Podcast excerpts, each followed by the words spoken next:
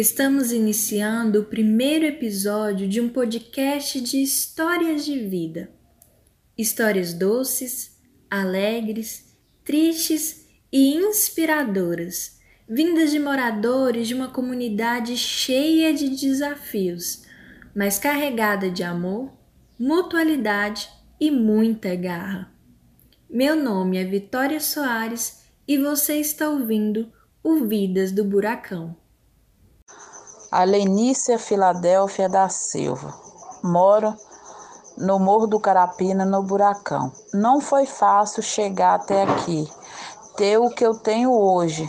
Foi muito difícil e agradeço a Deus tudo que Ele tem me dado, que eu tenho conseguido com meus esforços e vou conseguir mais ainda.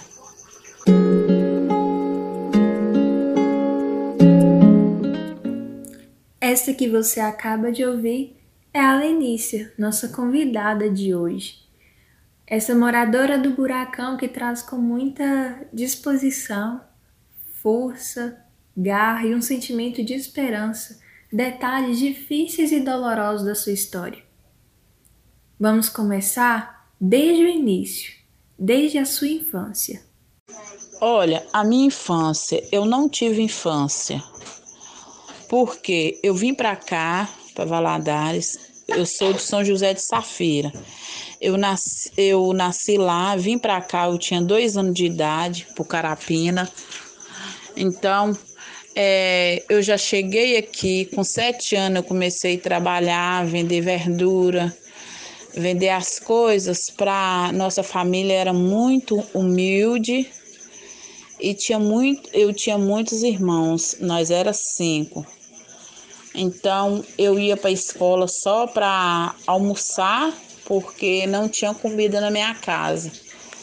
A minha mãe ia no mercado, catava aquelas verduras que eles jogavam fora para a gente vender no outro dia. Dava 5 horas da manhã, 4 horas ela saía, 6 horas ela chegava, 7 horas nós saía com a balada de verdura.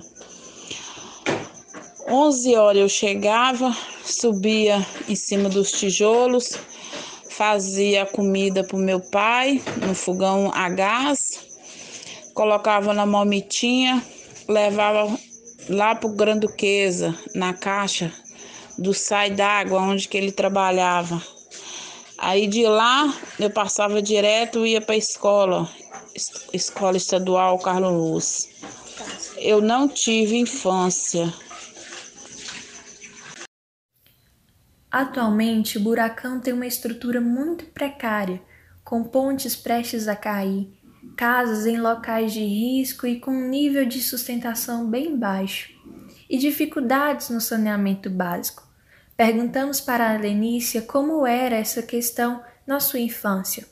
Ela conta dificuldades em dias de chuva e até mesmo a necessidade de correr para a casa dos vizinhos e nesse correr para a casa dos vizinhos há um detalhe que até hoje marca a vida da Lenícia. Olha, quando chovia, a casa, a, a chuva entrava toda na porta da cozinha, porque tinha o barranco que caía, esbarrancava. Então, deslizava e caía todo na porta da cozinha. Então nós tínhamos que dormir na casa dos vizinhos, porque a nossa casa era área de risco, então não dava para dormir lá. A minha mãe colocava nós quatro para dormir na casa dos vizinhos e o meu irmão mais velho dormia lá na casa dela, com ela. A coisa mais triste que eu tive na minha infância, quando eu tinha 12 anos, a minha mãe começou a chover, a minha mãe me pegou, me colocou na casa do vizinho para dormir. A vizinha me colocou dentro do quarto junto com os meninos. E através desse desse momento, ele tentou fazer sexo comigo. é o que me marca até hoje. É isso aí. Hoje é melhor, porque hoje tem como a gente correr, chove, chove, minha casa chove, minha casa enche d'água. Eu moro na área de risco, mas não é no mesmo lugar que eu fui criada. Mas tem uma condição melhor do que antigamente. E assim foi. A minha vida só foi trabalhar mesmo, vender verdura para minha mãe, para ajudar no sustento da casa, tratar dos meus irmãos. Passou uns anos, o meu pai separou da minha mãe, aí nós ficou com minha mãe em casa. E foi indo, com 13 anos de idade eu saí de casa fui pro mundo, engravidei, fui embora para Vitória. Foi o primeiro lugar que eu fui, arranjei um namorado, fui embora para Vitória. Mas enquanto isso eu era quietinha dentro de casa, eu não saí, eu não, não tinha namorado. Esse foi meu primeiro namorado. Eu fui embora para Vitória. Cheguei em Vitória, engravidei. Tive uma menina muito bonita. Eu trabalhava no casa de família para tratar dela, para ganhar só o leite, né? Porque naquela época eu era muito criança, então eu não aguentava fazer muitas coisas. E ela foi, ela era muito infantil. Ela, como eu não tinha ninguém perto de mim, nem parente nem nada, ela morreu com infecção no intestino, né? Uma madeira suja, mingau azedo. E depois disso, eu continuei em Vitória, separei do pai dela, porque ele, passado um tempo, eu fui sabendo, fui fazendo parte da vida dele. E depois eu fiquei sabendo que ele mexia com droga, vendia droga. Fui e separei dele. Aí fui vender laranja em Vitória com um carrinho de fruta. Aí passaram um tempo, a mulher onde que eu morava de aluguel recebeu uma carta que o meu pai estava muito ruim. Aí eu vim embora para ver o meu pai. Aí aqui eu fiquei. Fiquei e construí minha outra família aqui, minha primeira família. Tive duas filhas no primeiro casamento. Fui morar na Puaia. Eu, mas a mãe do pai das minhas meninas não deu certo, mas a minha sogra, que ele me levou para morar dentro da casa dela. Aí eu ganhei minha primeira menina aqui no Carapina, que hoje ela tem 28 anos. Depois engravidei de novo aqui no Carapina. Ganhei minha outra filha, Hoje ela tem 25 anos. Aí trabalhei no Rojas, na pizzaria Rojas, para tratar delas.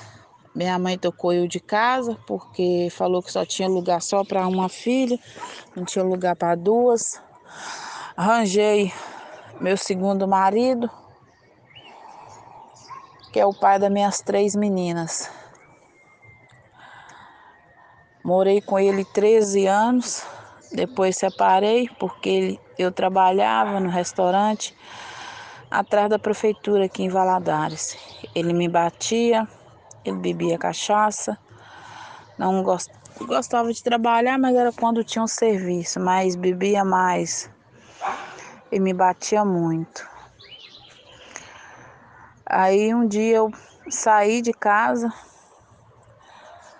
e fui trabalhar e cheguei em casa Saí de casa às 6 horas da manhã e fiquei até às 9 da noite trabalhando porque a cozinheira do restaurante não tinha ido na parte da tarde. Aí meu patrão me pediu para mim ficar até tarde. Aí eu fiquei. Aí quando eu cheguei em casa, nós dois discutiu. Aí ele me pegou, me bateu. Eu saí correndo de dentro de casa, do Jardim do Trevo. Ele foi e me empurrou. O ônibus estava vindo em frente à igreja. Ele me empurrou e me jogou debaixo do ônibus. Mas Deus foi tão bom que o pastor Marcos, que era o motorista do ônibus, freou em cima de mim. E Deus me deu um grande livramento. Depois disso, voltei para Carapina, mas as minhas filhas, e estou aqui. E todo lugar que eu ia, que eu morava, sempre aonde que eu voltava era aqui. Poderia morar um ano, dois, três. Eu fiquei até seis anos sem morar aqui no Carapina. Mas sempre eu não morava aqui, mas sempre eu vinha aqui. Eu trazia queijo, eu trazia leite, eu trazia verdura que eu plantava, eu morava na roça para me vender aqui. E nunca desisti. Fui crescendo, coloquei minha filha na escola, voltei para cá, coloquei minha filha aqui na escola, minha filha estudou numa certa idade, depois não quis mais estudar porque falou que era dona de si. Aí eu falei com elas, ou elas estudavam para ser alguém na vida, ou elas ia caçar o rumo delas. Que, que ela fez? Ela preferiu caçar o rumo delas. Foi embora de casa, tinha de tudo. Tinha computador novo, tinha cama, tinha vida estável, porque eu trabalhava para dar isso aí para elas. O que eu não tive na minha infância, eu dei para elas. Mas mesmo assim, elas não quis estudar e ser alguém na vida. Hoje elas têm a família delas. Não vou na casa delas. Elas só me procuram quando elas precisam de mim. Né? Nem quando eu fico doente. Agora que eu dei problema de coração, tem pouco tempo, a que mora aqui perto da minha casa, foi no hospital me ver, pegou e não veio aqui em casa mais saber como eu tô, como eu deixei de estar. Tá. As que moram no Rio, a mesma coisa. Aqui eu converso mais ou menos a que está em São Paulo, que é a mãe dessas três meninas, que é minhas três netas que eu crio. Porque ela se separou em São Paulo, deu problema de saúde e veio e me entregou as três meninas meninas. Temos visto que tudo foi muito difícil para a Lenícia, mas queríamos saber o que coloca o sorriso no rosto dela. E então perguntamos o que que no dia a dia traz a ela alegria em meio às dores.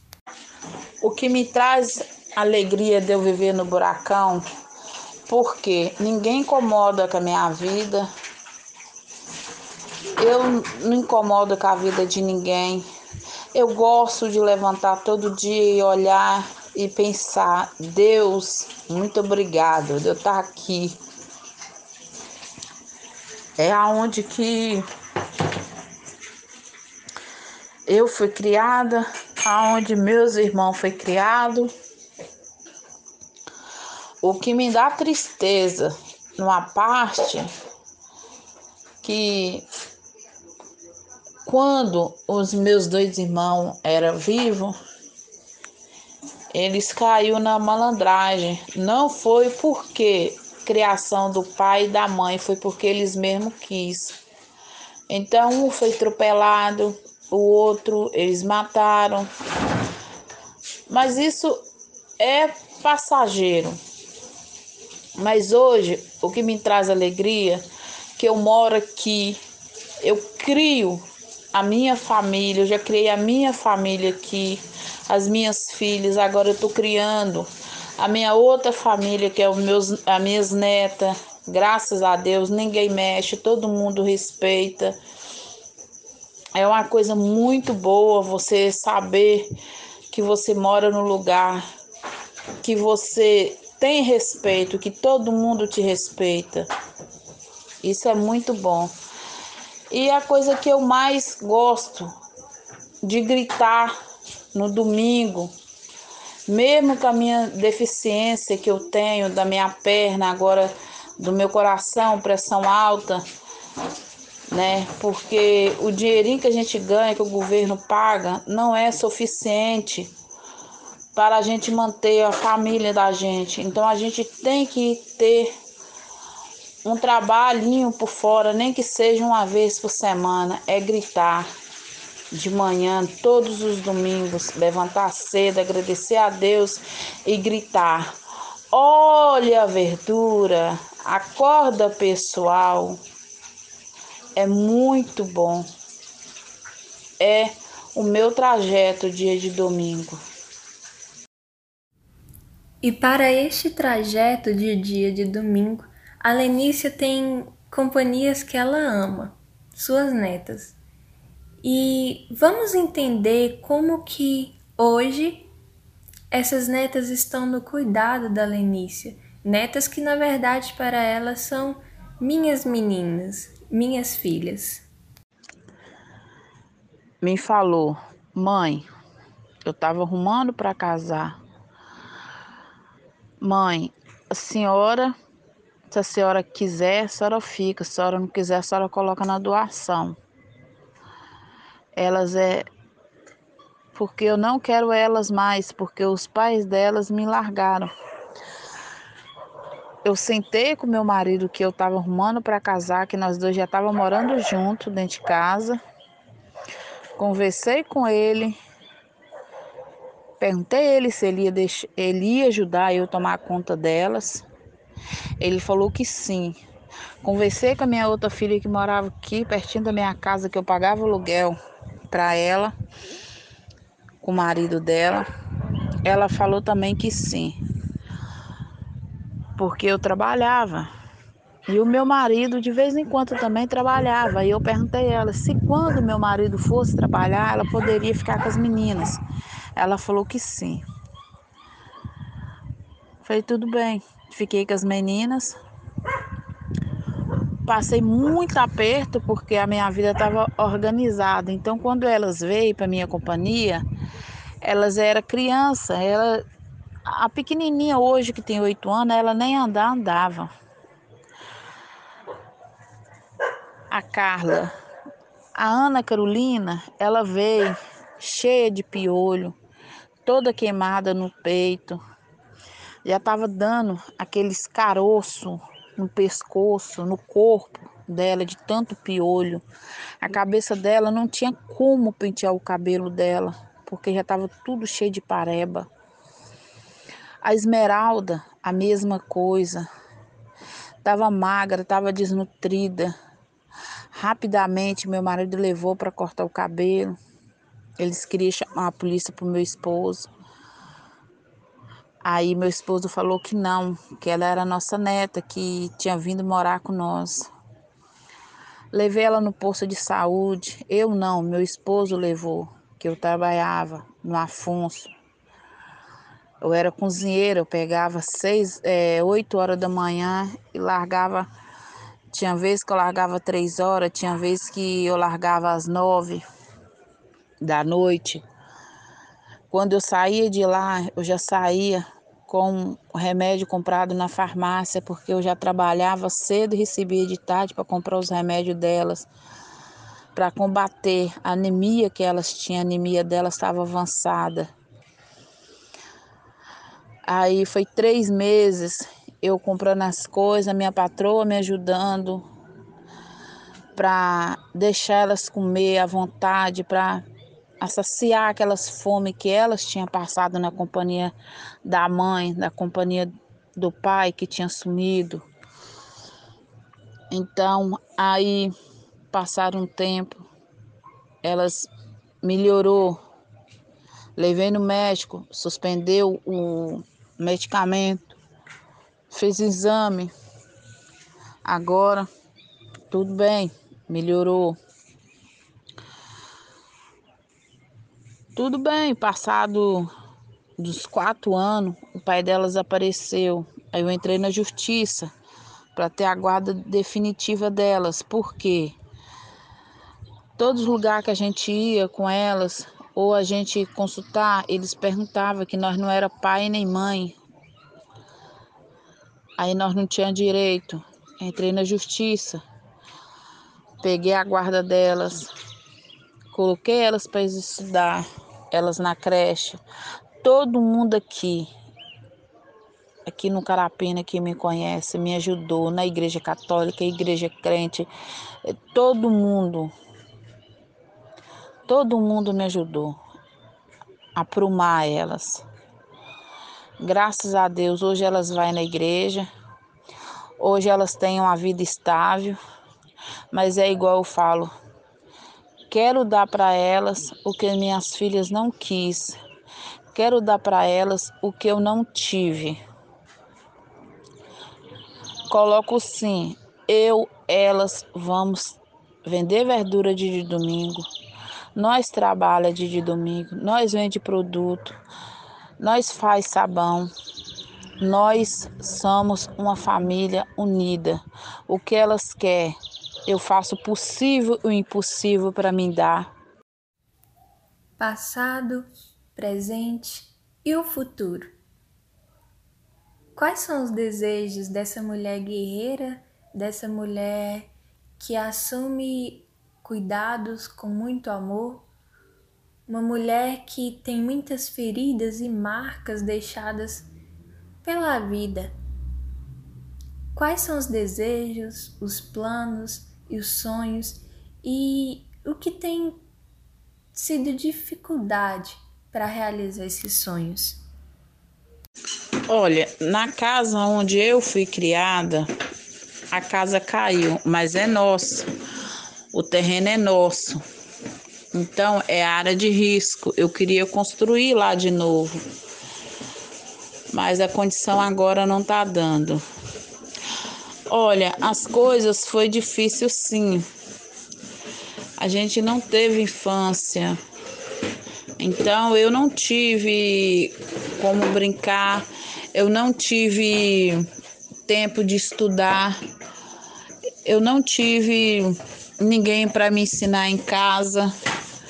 Então hoje as coisas é mais fácil e eu queria voltar a estudar mas eu não sei se eu consigo, porque a minha mente hoje é muito fraca pelo os problemas que eu já tive na infância. Chegando quase ao fim da nossa conversa, eu pedi para a Lenícia parar um pouco e pensar em tudo que ela tinha acabado de nos dizer. Mostrei para ela que ela tinha acabado de narrar uma história em que a personagem principal era ela. E então eu perguntei: quem é a nossa personagem principal? Seria uma mulher de dores e que vê nessas dores uma grande oportunidade de se tornar mais forte, mais batalhadora, mais alegre, que encontra nessas tempestades uma luz que faz com que ela brilhe mais, que faz com que ela ame mais. E olha o que ela respondeu. Sim, concordo com você o que você disse. Cheio de esperança para um dia melhor cada dia mais e que cresça cada dia mais. Quem tem esperança tem amor no coração, fé, humanidade, amor. Não penso só em mim, mas penso nos outros. Faço o que tiver no meu alcance para me ajudar. Não espero ser ajudada, só por Deus. Porque Ele é que tem tudo para dar e não cobra nada de ninguém.